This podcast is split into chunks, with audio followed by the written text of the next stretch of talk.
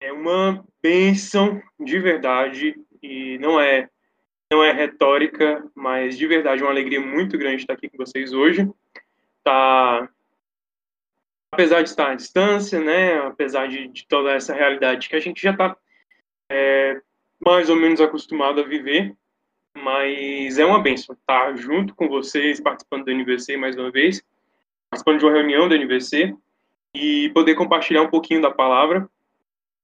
É, eu acredito que vocês receberam um arquivozinho com um pouquinho do que a gente vai ver hoje e a gente vai dar uma lida no Salmo 63, para a gente estar tá refletindo em algumas, é, em algumas coisas dentro desse salmo. Então, se você por acaso ainda não abriu, pode abrir a sua Bíblia, ou seu aplicativo, ou seu celular, é, no Salmo capítulo 63. Enquanto você procura, ainda estiver procurando, né?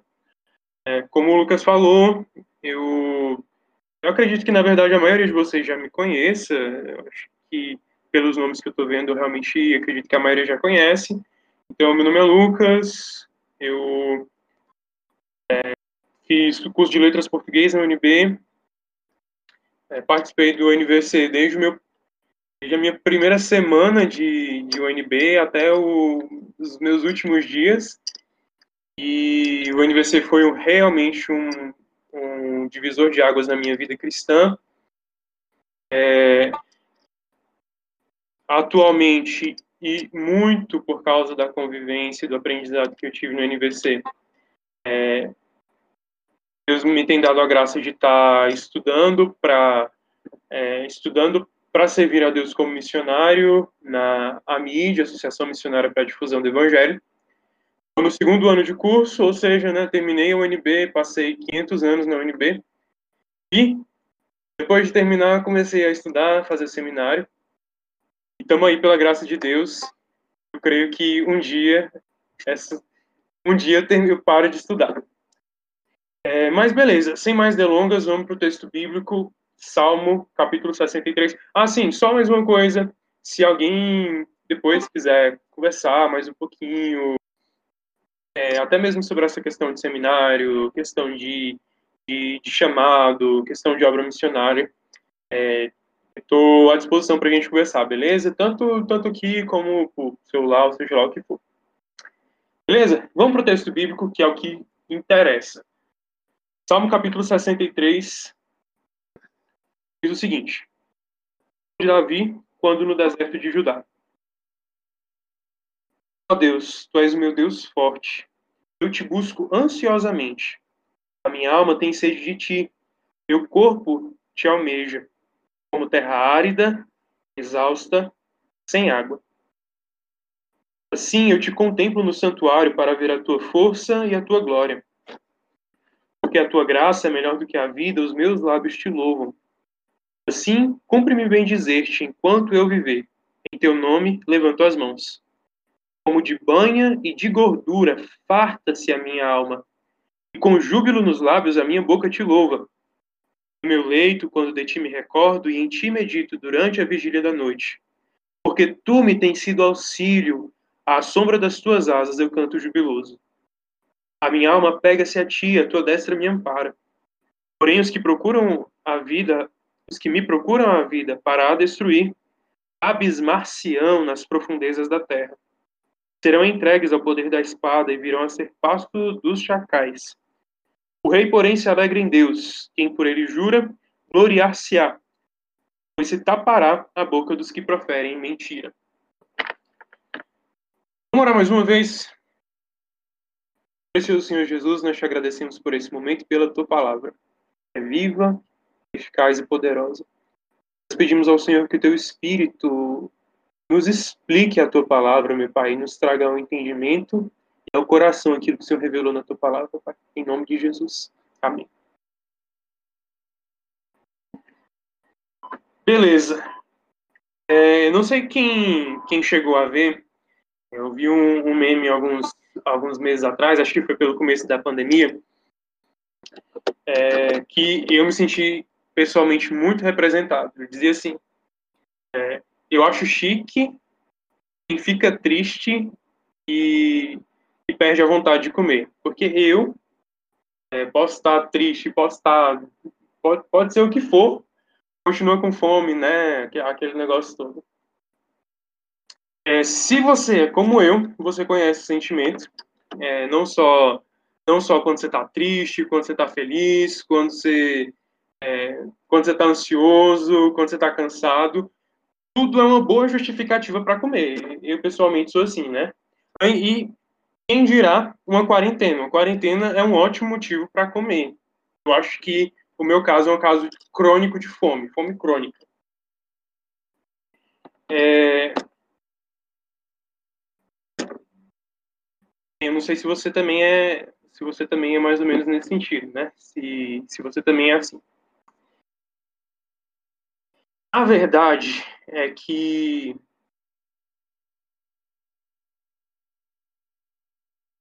apesar de, de às vezes a gente poder brincar e etc sobre, sobre essas coisas tudo, é, o, existe algo sobre fome que realmente faz parte do, do nosso coração e da nossa vida o tempo inteiro.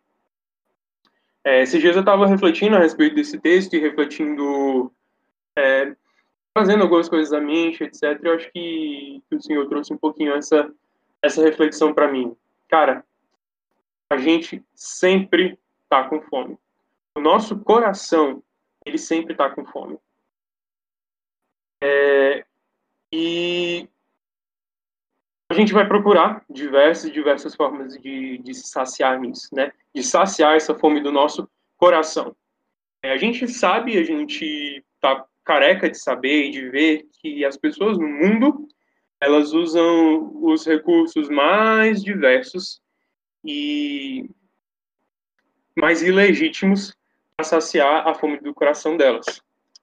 E a gente sabe, como cristão, eu acredito que a maioria aqui seja cristã, que o único local onde a fome do nosso coração realmente pode ser satisfeita é no Senhor. Beleza, essa é a resposta certa.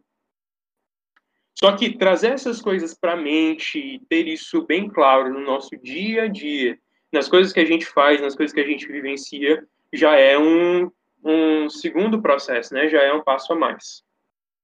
É, mas eu queria que a gente pensasse hoje, a partir desse, desse, dessa, dessa ideia central.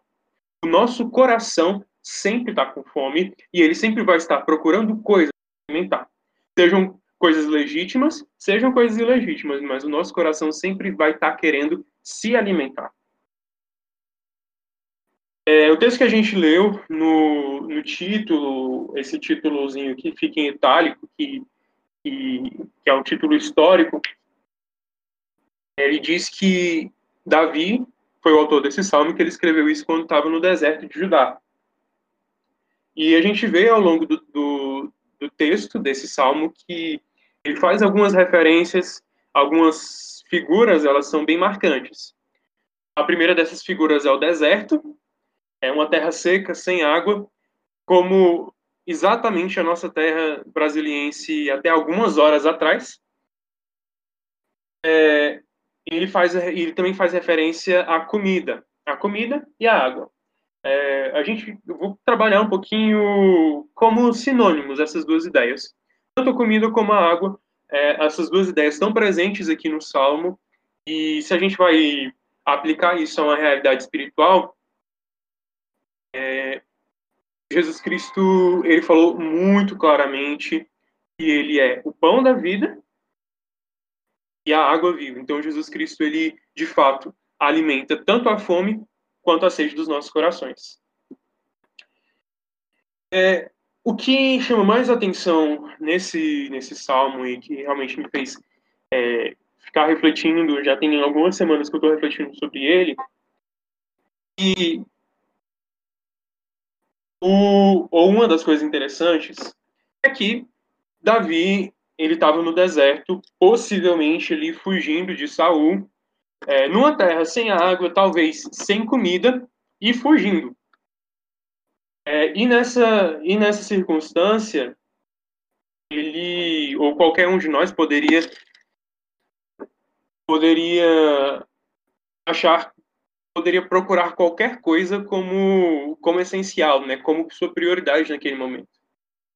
Só que o cara, ele chega à compreensão de que, naquele momento, talvez com sede, talvez com fome, perseguido, talvez dormindo, muito mal, talvez sem dormir, ele enxerga, ele chega à compreensão de que a coisa que ele verdadeiramente precisa, que a coisa mais importante para ele é o próprio Deus. E o que é mais interessante nisso é que o cara escreveu isso no Velho Testamento, sem an, antes de, de muita compreensão, de muita luz sobre a natureza da aliança, sobre a natureza de, é, da adoração a Deus em espírito e em verdade, é, com, com muita coisa que ainda estava muito obscura, mas Deus deu esse entendimento para o servo dele de que ele mesmo, o próprio Deus, é a coisa mais importante é, quer dizer que o próprio Deus é aquilo que de fato pode alimentar, que de fato pode saciar os nossos corações.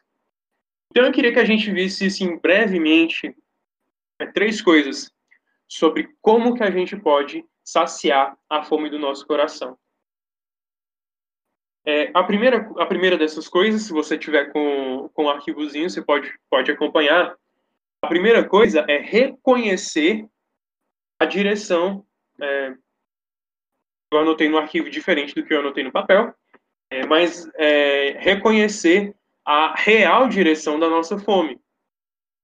Porque o problema, muitas vezes, ele está exatamente aí. É, esse é o problema das pessoas que não conhecem a Deus. Elas sentem a fome do coração delas e elas vão procurar satisfazer essa fome em várias coisas, em várias, várias coisas, todas essas coisas que a gente sabe que é pecado. É, sejam pecados explícitos e, e, e, que não são aceitos socialmente, sejam pecados mais subjetivos e, e, e mais aceitos, pecados culturais, aquilo, e aquelas coisas que aos olhos da nossa cultura não são pecado, mas a gente sabe que são coisas que a pessoa usa para encher o coração dela, que não é Cristo e que é pecado basicamente. O problema é que a gente também. O problema, como eu estava falando, é que às vezes a gente também é, inclina o nosso coração a, a procurar se satisfazer em várias e várias outras coisas, que não o próprio Deus. Ou a gente sente a fome do nosso coração e a gente não percebe que o problema que a gente está sentindo, às vezes é fome, é fome espiritual. Olha o que, que o versículo 1 diz. Você está com, com o arquivo aí, você pode acompanhar. É, eu achei interessante o texto como está na, na, na NVT, na nova versão transformadora. Não sei se você talvez tenha um pouco de preconceito com essa versão, mas olha como ele colocou. Ó Deus, ó Deus, tu és o meu Deus. E, e aí, a maioria das traduções vai optar por colocar, ó Deus, tu és o meu Deus, mas a tradução que a Ara usa também é uma possibilidade, ó Deus, tu és o meu Deus forte. Essas duas, existem essas duas possibilidades de tradução. Eu te busco de todo o coração. A minha alma tem sede de ti, todo o meu corpo anseia por ti, nesta terra seca, exausta e sem água. O que é interessante, o que eu achei interessante nessa, nessa opção de tradução aqui, é que ele fala assim, mano, nessa, nesse lugar aqui onde eu tô, com sede, com fome, e sem dormir, e perseguido, sei lá quantas situações ele estava vivendo, aqui, nessa situação, a minha alma e o meu corpo sentem fome e sede de Deus.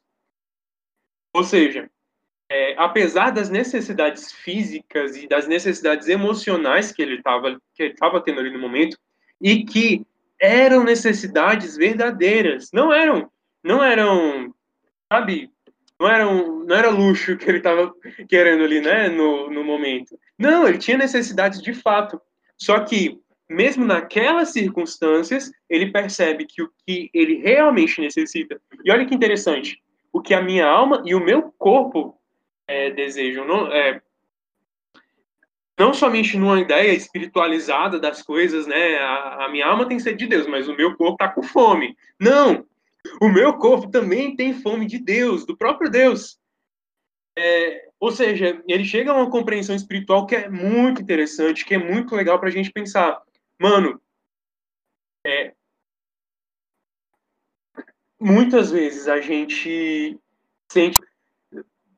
Fico imaginando aquela, aquele povo do Nordeste, assim, do interior, faz aquelas, aquelas comidas assim, aquele mocotó, aquele negócio assim, aquela comida farta, cheia de gordura, péssima para os seus níveis de colesterol e para a sua pressão e, e etc. Mas que enche a barriga de, um, de uma maneira que, meu Deus do céu.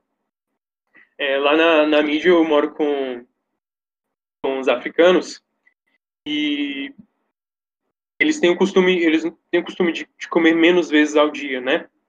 É, às vezes, né, até por questão de, de disponibilidade de comida, né? Pelo menos a gente aqui, às vezes, tem costume de fazer várias refeições ao dia. E esses meus colegas lá, eles não têm tanto costume de, de comer várias vezes ao dia. Eles gostam de fazer uns pratos, né? É, bem, bem, bem feitos. E mas tem, tem alguns. Tem uma, uma comida típica que eles preparam, chama caldo de mancara. É, às vezes eles fazem lá com, a gente, é uma, é uma carne que eles usam, é, colocam legumes e colocam pasta de amendoim. Mano, que coisa maravilhosa, que coisa gostosa. E que negócio que tem a capacidade de te deixar cheio, tipo assim, por, por dias, você ficar alimentado. É, é, mais ou menos a mesma, a, a mesma onda dessas comidas do, do interior, né? Cuscuz, o mocotó, esses negócios que a gente come e que a gente passa o dia todo alimentado. E que muitas vezes fazem a gente simplesmente esquecer de lanchar, esquecer de comer outras refeições, porque a gente está de fato alimentado. É, o que, que, que, que eu estou querendo dizer com essa história, com essa história toda? É que a gente precisa, é, de fato, se encher, se alimentar do próprio Deus. É, a gente precisa se alimentar da palavra de Deus e se alimentar com gosto e com vontade. É, às vezes a gente tem costume de fazer os nossos devocionais ali, às vezes é, é, faz um devocionalzinho ali rápido.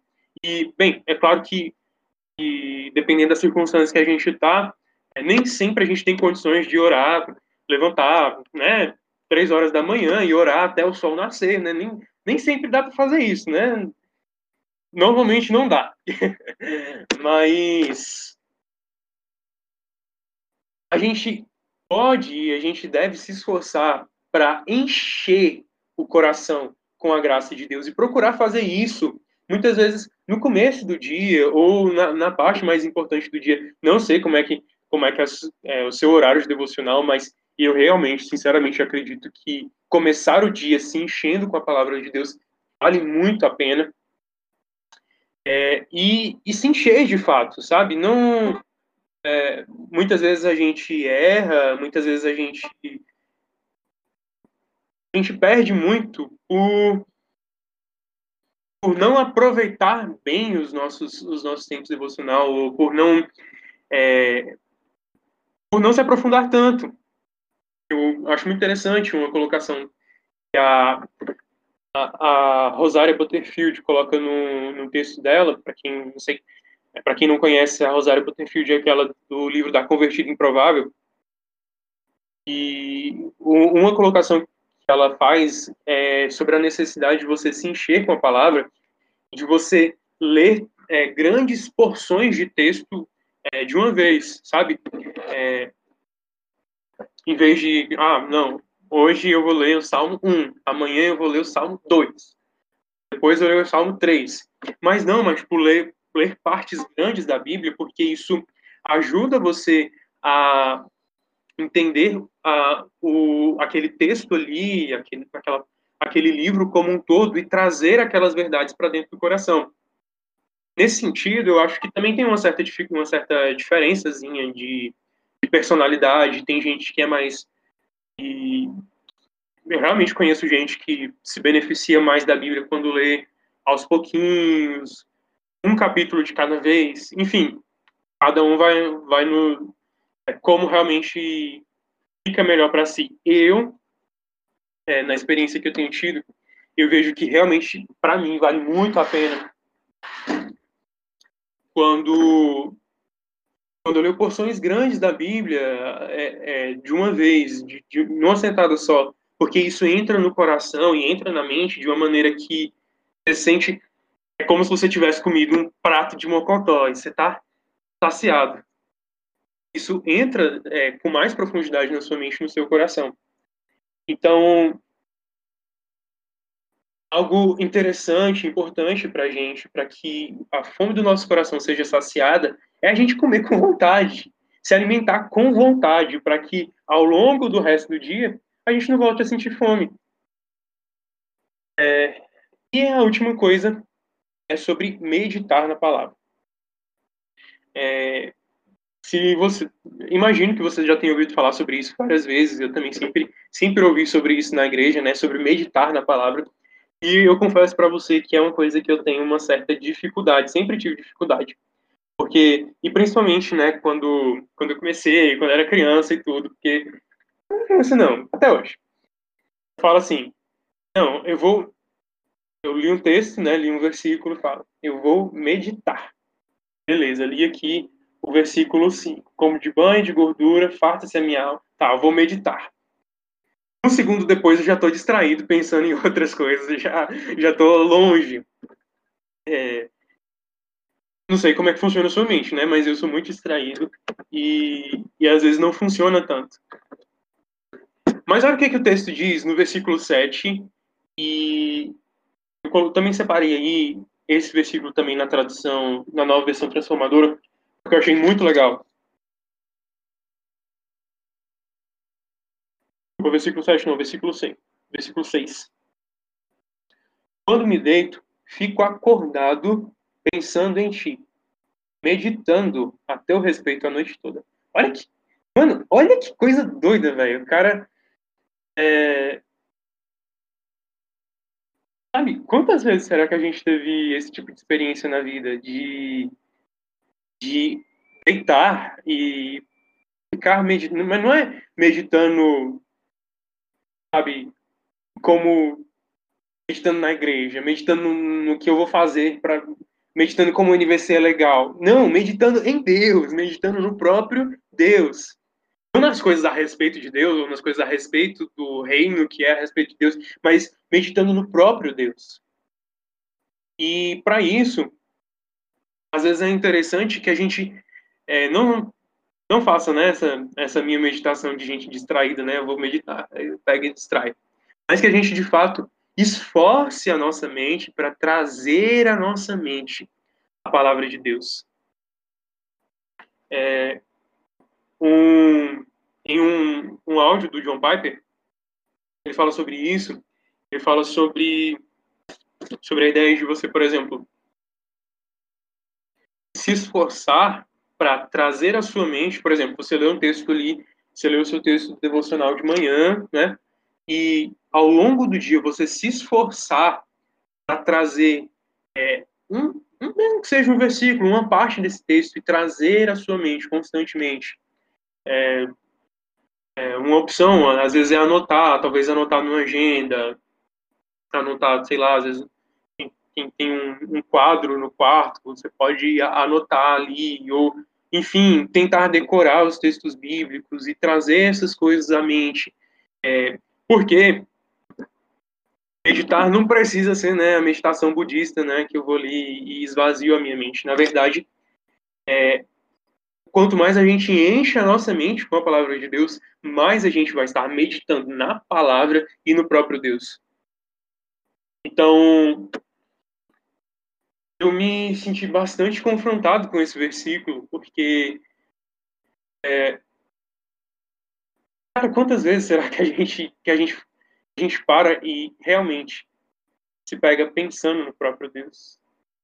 Que o Senhor ele possa encher o nosso coração e a nossa mente com a palavra de maneira que quando a gente se vê, quando a gente perceber, a gente esteja meditando no próprio Deus. Mas, enquanto isso não acontece, que a gente esforce a nossa mente para meditar em Deus. Para finalizar, é... eu queria que a gente pensasse em. que você pensasse aí em, duas coisas. Duas perguntas para a gente refletir e finalizar aqui. É, o texto ele fala sobre como, como o salmista ele se sacia em Deus, apesar das circunstâncias que ele vive e tudo. Ele se sacia em Deus. É, olhando para o nosso dia a dia, olhando para a nossa vida, quanto será que a gente de fato está saciado em Deus? Será que a gente de fato está se saciando em Deus? Ou será que a gente fica com fome e porque a gente fica com fome, a gente procura se saciar em outras coisas, tantas outras coisas quantas forem possíveis. Se a gente não tem saciado em Deus, que outras coisas podem estar enchendo o nosso coração? Sabe, sabe, menino, menino não, porque às vezes eu também faço isso. É, sabe, assim, antes de comer, quer comer doce, fica beliscando uma coisa ou outra, quando chega na hora de comer,